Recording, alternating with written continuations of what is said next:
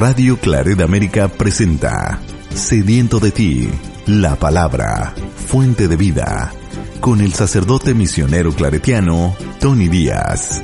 Reflexiones diarias del Evangelio. Aquí iniciamos.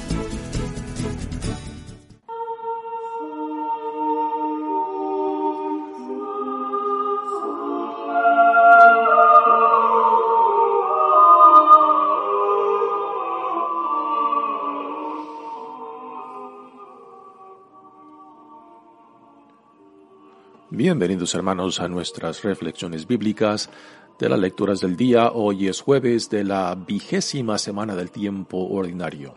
Jueves de la vigésima semana del tiempo ordinario. La primera lectura de hoy viene del profeta Ezequiel capítulo 36 versículos 23 al 28. Esto dice el Señor yo mismo mostraré la santidad de mi nombre excelso, profanado entre las naciones, profanado por ustedes en medio de ellas, y reconocerán que yo soy el Señor cuando por medio de ustedes les haga ver mi santidad. Los sacaré de entre las naciones, los reuniré de todos los países y los llevaré a su tierra los rociaré con agua pura y quedarán purificados. Los purificaré de todas sus inmundicias e idolatrías. Les daré un corazón nuevo y les infundiré un espíritu nuevo. Arrancaré de ustedes el corazón de piedra y les daré un corazón de carne. Les infundiré mi espíritu y los haré vivir según mis preceptos y guardar y cumplir mis mandamientos. Habitarán en la tierra que di a sus padres. Ustedes serán mi pueblo y yo seré su Dios. Palabra de Dios. El salmo responsorial es el salmo 50 y el responsorio es, Crea en mí, Señor, un corazón puro. Crea en mí, Señor, un corazón puro. Crea en mí, Señor, un corazón puro, un espíritu nuevo para cumplir tus mandamientos. No me arrojes, Señor, lejos de ti, ni retires de mí tu santo espíritu. Devuélveme tu salvación, que regocija, y mantén en mí un alma generosa Enseñaré a los descarriados tus caminos y volverán a ti los pecadores. Tú, Señor, no te complaces en los sacrificios. Si te ofreciera un holocausto no te agradaría. Un corazón contrito te presento, y un corazón contrito tú nunca lo desprecias. Crea en mí, Señor, un corazón puro. El Evangelio de hoy viene de Mateos capítulo 22 versículos 1 al 14. En aquel tiempo volvió Jesús a hablar en parábolas a los sumos sacerdotes y a los ancianos del pueblo diciendo, El reino de los cielos es semejante a un rey que preparó un banquete de bodas para su hijo. Mandó a sus criados que llamaran a los invitados, pero estos no quisieron ir. Envió de nuevo a otros criados y les que les dijeran, Tengo preparado el banquete, he hecho matar mis terneras y los otros animales gordos. Todo está listo. Vengan a la boda. Pero los invitados no hicieron caso. Uno se fue a su casa, otro a su negocio y los demás se les echaron encima a los criados los insultaron y los mataron. Entonces el rey se llenó de cólera y mandó sus tropas que dieron muerte a aquellos asesinos y prendieron fuego a la ciudad. Luego les dijo a sus criados, La boda está preparada, pero los que habían sido invitados no fueron dignos. Salgan pues a los cruces de los caminos y conviden al banquete de bodas a todos los que encuentren. Los criados salieron a los caminos y reunieron a todos los que encontraron, malos y buenos. Y la sala del banquete se llenó de convidados. Cuando el rey entró a saludar a los convidados, vio entre ellos a un hombre que no iba vestido con traje de fiesta y le preguntó, Amigo, ¿cómo has entrado aquí sin traje de fiesta? Aquel hombre se quedó callado. Entonces el rey dijo a los criados, Átenlo de pies y manos y arrójenlo fuera a las tinieblas. Allí será el llanto y la desesperación, porque muchos son los llamados y pocos los escogidos.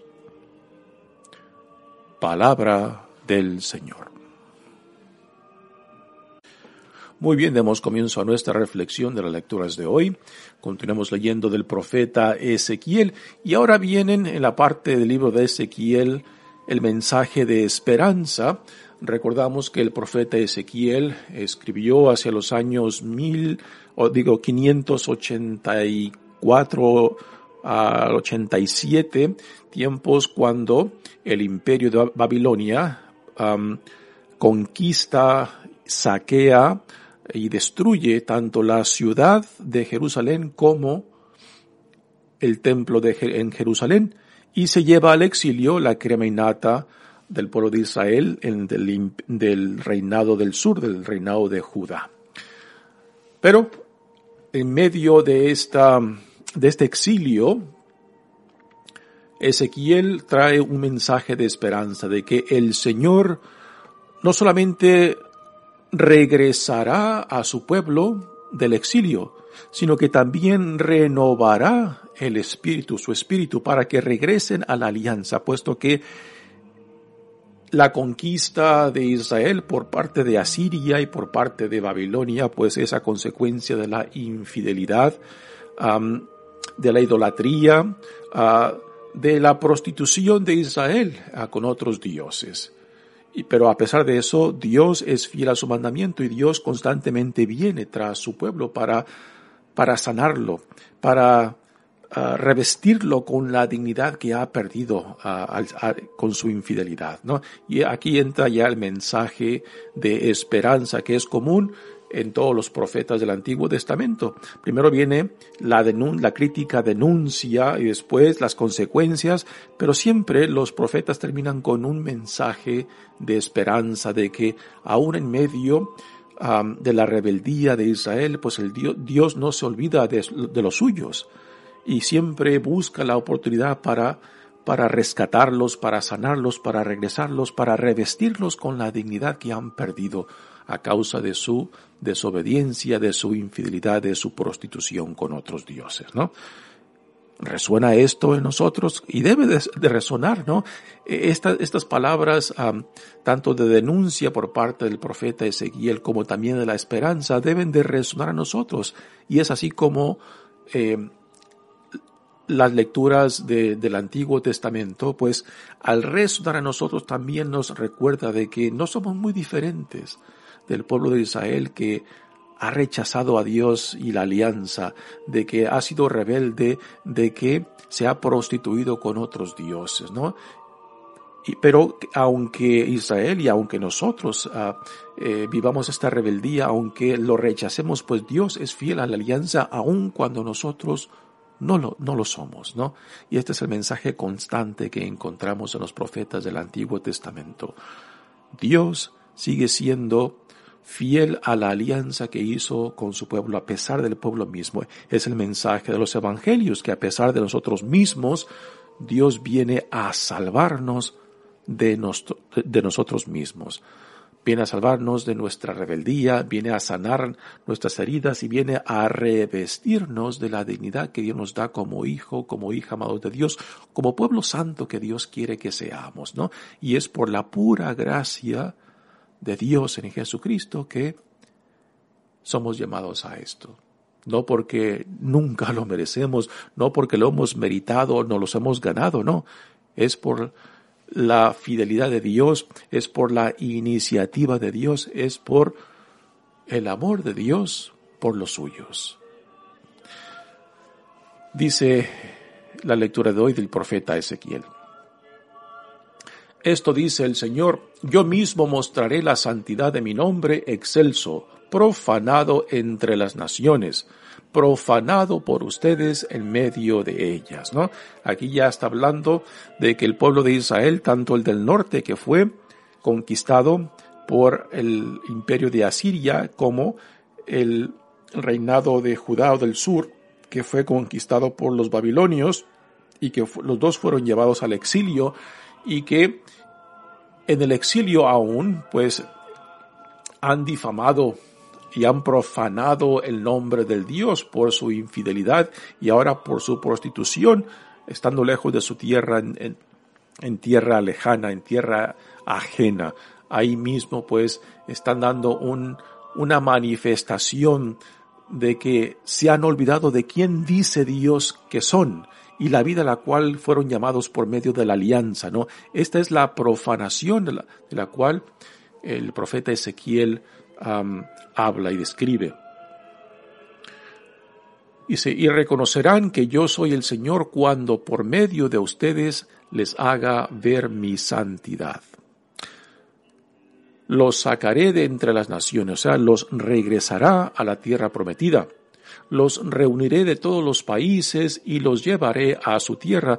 Aquí eh, el profeta Ezequiel tiene en mente principalmente a los que fueron exiliados tanto en Nínive, que la antigua capital de Asiria, como en Babilonia, el, el, ah, el imperio que acaba de conquistar Judá destruyó Jerusalén y destruyó el templo dentro de Jerusalén. Los rociaré con agua pura y quedarán purificados. Aquí es el mensaje de que es Dios mismo por su propia iniciativa, por su propio amor a su pueblo, por su fidelidad a la alianza. Dice, yo los purificaré de sus inmundicias, los purificaré ah, de su idolatría y los regresaré a la tierra que le dio por herencia a sus antepasados. Los purificaré de todas sus inmundicias e idolatrías. Les daré un corazón nuevo y les infundiré un espíritu nuevo. Aquí la referencia es al corazón rebelde, al corazón que rechaza, al corazón que se ha endurecido. Ezequiel utilizará la imagen de un corazón de piedra, que Dios lo cambiará por un corazón de carne y también dará un espíritu nuevo, un espíritu renovado. Esto nos debe también de resonar a lo que el profeta Jeremías eh, también menciona cuando dice que Dios grabará su ley en el corazón y yo, ya no habrá necesidad de que eh, personas enseñen a otros, eh, sino que el Espíritu mismo de Dios enseñará, enseñará la alianza, la ley, o sea, pondrá en el corazón humano, el corazón del pueblo de Israel, su espíritu mismo, que será el espíritu quien, quien entonces guíe, enseñe al pueblo de Israel. Este es eh, un pensamiento muy similar que tiene el profeta Ezequiel. Les daré un corazón nuevo y les infundiré un espíritu nuevo. Arrancaré de ustedes el corazón de piedra y les daré un corazón de carne. ¿Quién de nosotros no conocemos esta experiencia cuando a veces por necedad, a veces por arrogancia, a veces por orgullo, endurecemos el corazón Em, no solamente en contra de, personas cercanas, queridas nuestras, también en contra de Dios, ¿no? Que por X motivos eh, nos llenamos de orgullo o nos encerramos en un resentimiento ah, que no tiene lógica, ¿no? Pero como niños berrinchudos eh, decimos no, no, no y no.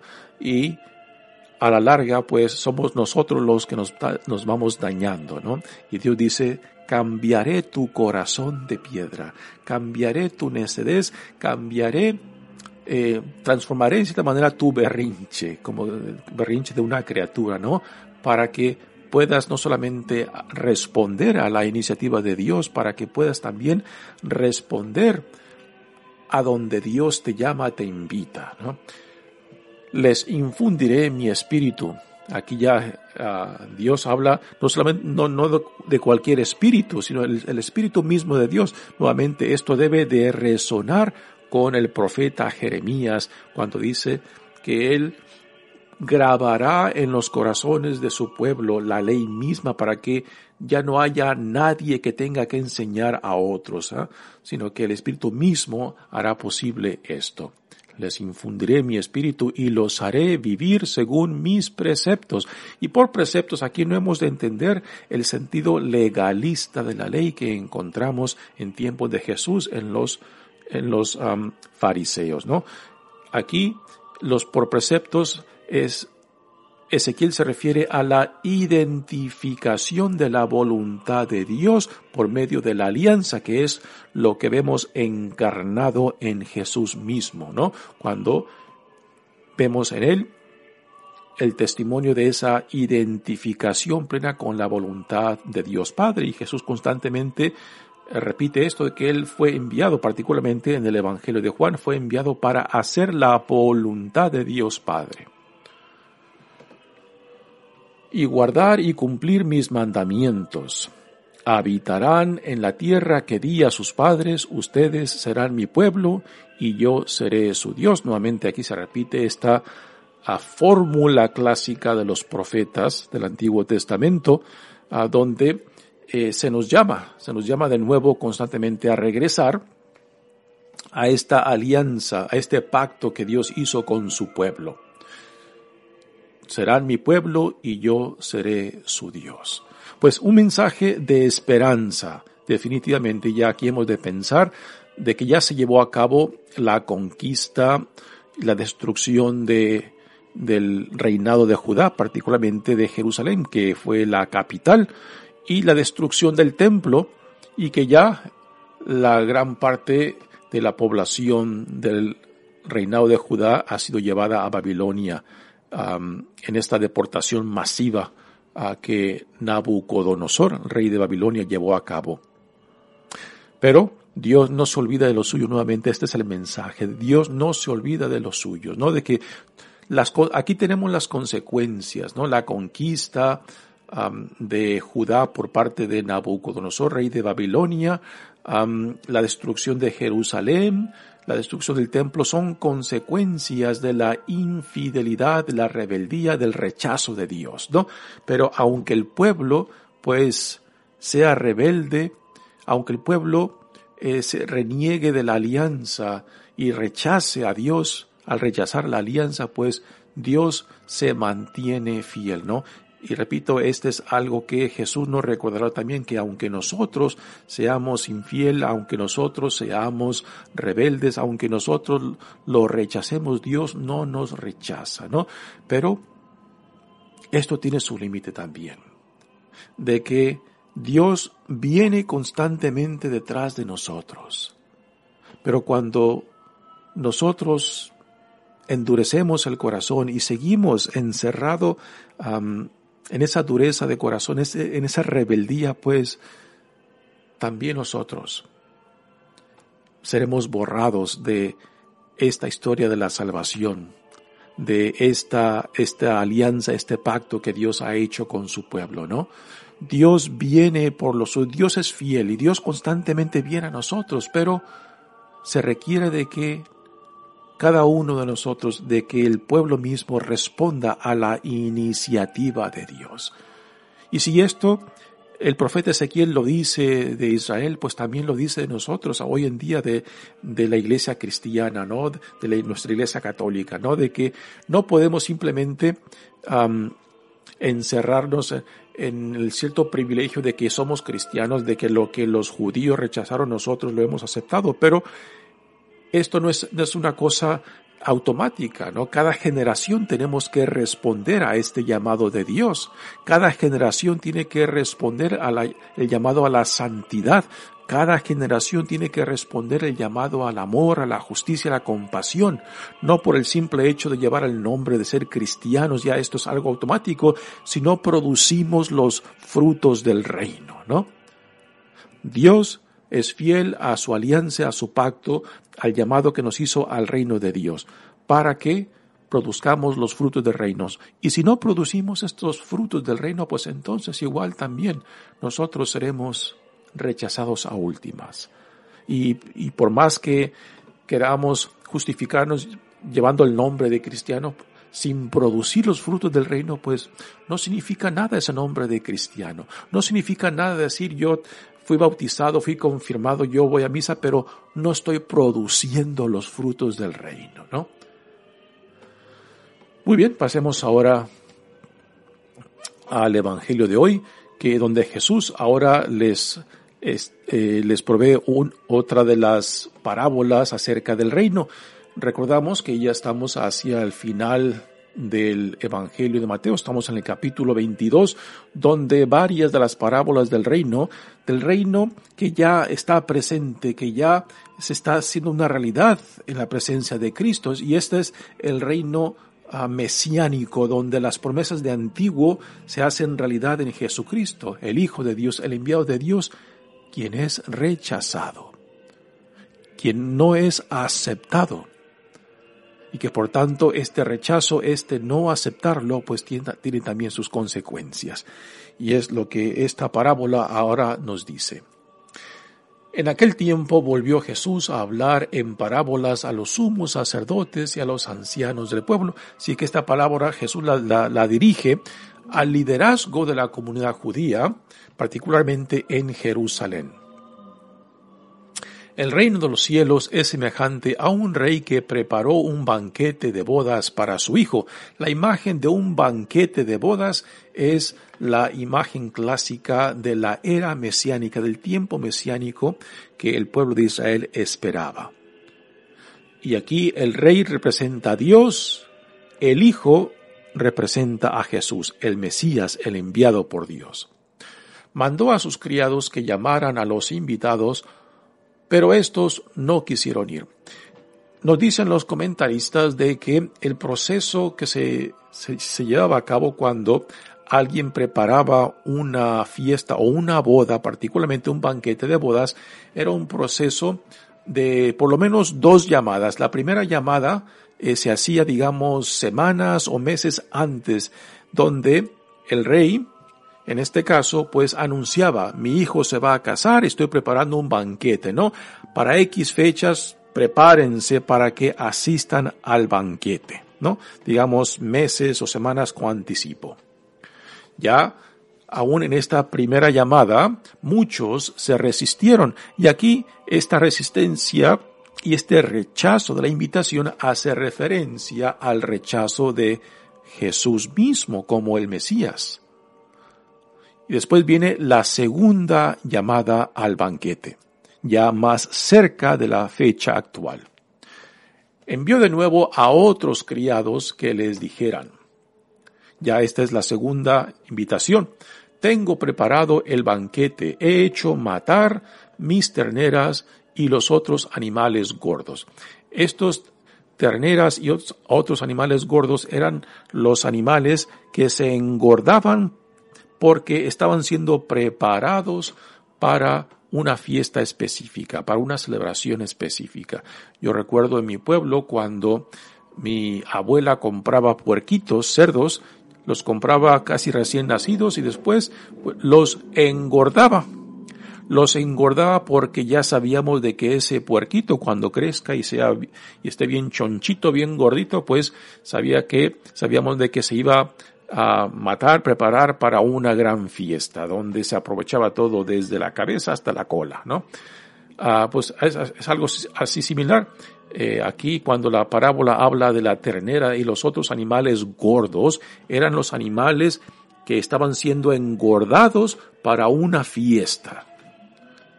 Todo está listo, dice el rey vengan a la boda, pero los invitados no hicieron caso. Uno se fue a su campo, otro a su negocio, y los demás se les echaron encima a los criados y los insultaron y los mataron. Todo esto hace referencia a los previos profetas que Dios constantemente había mandado al pueblo de Israel para llamarlo a la obediencia, a la obediencia de, de la, de la, del pacto, de la alianza que Dios había hecho con su pueblo. O sea, llamado a la fidelidad, llamado a la identidad y dignidad de lo que Dios esperaba de su pueblo, de que fuera un pueblo santo, ¿no? Y esto era lo que los profetas les anunciaban y denunciaban en el pueblo de Israel. Y aquí también entra el último de los profetas, el profeta Juan el Bautista, que es el profeta que conecta el Antiguo Testamento con el Nuevo Testamento y que también fue rechazado, particularmente por los líderes de la comunidad de Israel, particularmente por los dirigentes, tanto eh, los, los dirigentes políticos como los dirigentes religiosos, que rechazaron a Jesús, que no lo aceptaron y que a últimas lo condenan y lo entregan para que sea crucificado. Así que cuando la parábola habla del rechazo ya, aquí se está dirigiendo específicamente a los líderes, tanto religiosos como políticos de Israel, que en su puesto de líderes de la comunidad, pues tenían la gran responsabilidad de guiar y proteger y cuidar del rebaño de Dios y esto no lo habían hecho, ¿no? Entonces el rey se llenó de cólera y mandó sus tropas que dieron muerte a aquellos asesinos y prendieron fuego a la ciudad. Aquí es obvio que el evangelista Mateo está haciendo referencia a la destrucción del templo de, bueno, de Jerusalén y del templo en Jerusalén que se llevó a cabo en el año 70 después de Cristo por el imperio romano. El pueblo de Israel se rebeló contra Roma, Roma manda las tropas, destruye, destruye Jerusalén, destruye el templo y esa destrucción del templo fue la última porque aún hasta hoy en día ese templo nunca fue reconstruido y aún hoy en día lo único que queda de ese de ese templo de, en Jerusalén pues es una sola pared donde hoy en día aún van los judíos a orar. En ese lugar del antiguo templo de Jerusalén ahora se encuentra una mezquita, una de las mezquitas principales ah, del Medio Oriente. Así que esta, esta destrucción de la, de, la, de la ciudad que menciona Mateos es esa, que en el año 70 se llevó a cabo por medio del Imperio Romano. Luego les dijo a sus criados, la boda está preparada, pero los que habían sido invitados no fueron dignos. Salgan a los cruces de los caminos y conviden al banquete de bodas a todos los que encuentren. Los criados salieron a los caminos y reunieron a todos los que encontraron, malos y buenos. Esto, este detalle es, este, es importante, malos y buenos, y la sala del banquete se llenó de convidados. Así que si el pueblo de Israel rechazó al Mesías, entonces Dios hace la invitación a los paganos, o sea, a los no judíos. Esta es la referencia que ahora nos da la parábola. Si el pueblo de Israel ha rechazado a su Dios, entonces Dios ahora hace una invitación general, universal para todos. Ya aunque el, el, mensaje aquí es universal, es algo que, que, aún encontramos en el Antiguo Testamento. La intención de Dios siempre, siempre fue de llamar, de llamar a toda la creación por medio de Israel. Y esta sigue siendo aún nuestra misión como iglesia cristiana, como iglesia de Dios, de ser sacramento del reino de Dios. Y cuando perdemos de vista esta misión de la iglesia, pues en cierta manera perdemos la, la razón de existir. La iglesia no existe para sí misma, la iglesia existe para el reino de Dios, sacramento de, del reino. Por eso la gran necesidad de, de, siempre reafirmar la misión por la cual existimos como iglesia. No existimos para nosotros mismos, existimos para el reino. Y ahora viene lo que comentaristas se refieren como una segunda parábola que Mateos parece que le pega a esta primera parábola, donde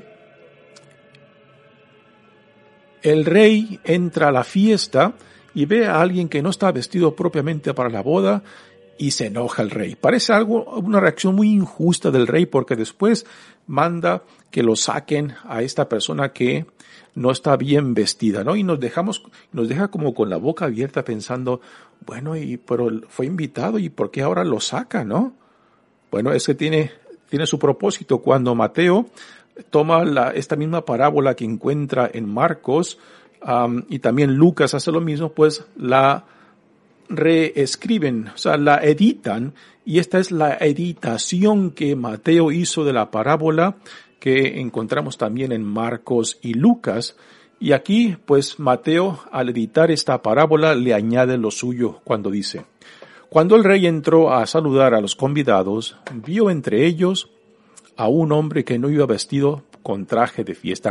Aquí el detalle es la invitación que se hizo a malos y buenos. Recordamos, por ejemplo, en el capítulo 13 de Mateos, cuando nos da la parábola de la semilla buena y la cizaña y nos habla del reino de Dios, donde la semilla buena y la cizaña crecen juntos hasta el día de la cosecha, que hace referencia al día del juicio final. Pues algo similar está ocurriendo aquí. A la fiesta entraron, entraron buenos y malos. Y este, que no viene vestido, propiamente para la boda, o sea, el, el, traje, el traje que se utilizaba era un traje blanco y esta persona pues no lleva el traje blanco que, que hace referencia que al bautismo, a la vida a la cual Dios nos llama es el vestido que tenemos que llevar puesto, ¿no? Eh, San Pablo habla en sus cartas de vestirnos de Cristo, o sea, de que al responder al llamado de Dios, de que nuestras vidas se revista de la nueva dignidad que es nuestra como hijos e hijas amados de Dios, ¿no? Y esto, este vestido también hace referencia a los frutos del reino que somos llamados a producir como respuesta a este llamado de Dios. Pues este invitado no lleva ese vestido, o sea, no está produciendo los frutos del reino y por eso es expulsado. Así que muchos son los enviados, pocos, muchos son los invitados, pocos son los escogidos, ¿no? Y este es el mensaje de que no basta simplemente decir sí al llamado de Dios, sino le respondemos con un cambio de vida, con una transformación según a lo que Dios ve y desea en nosotros. Bella parábola, mucho que enseñarnos. Mi nombre es Padre Tony Díaz, misionero claretiano, que Dios los bendiga. Radio Claret América presentó Sediento de ti, la palabra. Fuente de vida, sus comentarios son importantes. Contáctenos en radioclaredamerica.gmail.com